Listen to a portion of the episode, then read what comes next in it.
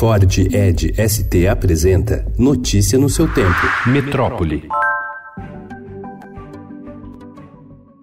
A dengue voltou a avançar no país. De janeiro até 24 de agosto, foi registrado 1,4 milhão de casos, sete vezes mais do que o registrado no mesmo período do ano passado, 205.791. Pelo menos 14 estados estão em situação de epidemia. Em Minas, o índice é de 2,2 mil casos a cada 100 mil habitantes. Apenas Amazonas e Amapá apresentaram redução de registros em relação ao ano passado.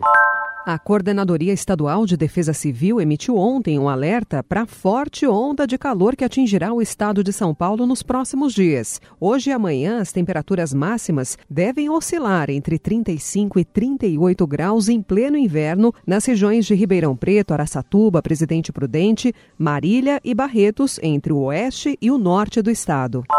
A Coordenação de Aperfeiçoamento de Pessoal de Nível Superior, CAPES, órgão ligado ao Ministério da Educação, recuou e vai ofertar parte das bolsas de mestrado, doutorado e pós-doutorado que foram congeladas neste ano. Serão oferecidas 3.182 bolsas em 2019 e no ano que vem, segundo anunciou o órgão. A oferta foi negociada com o Ministério da Economia. A gestão Bolsonaro vinha sendo alvo de protestos por causa do bloqueio de verbas.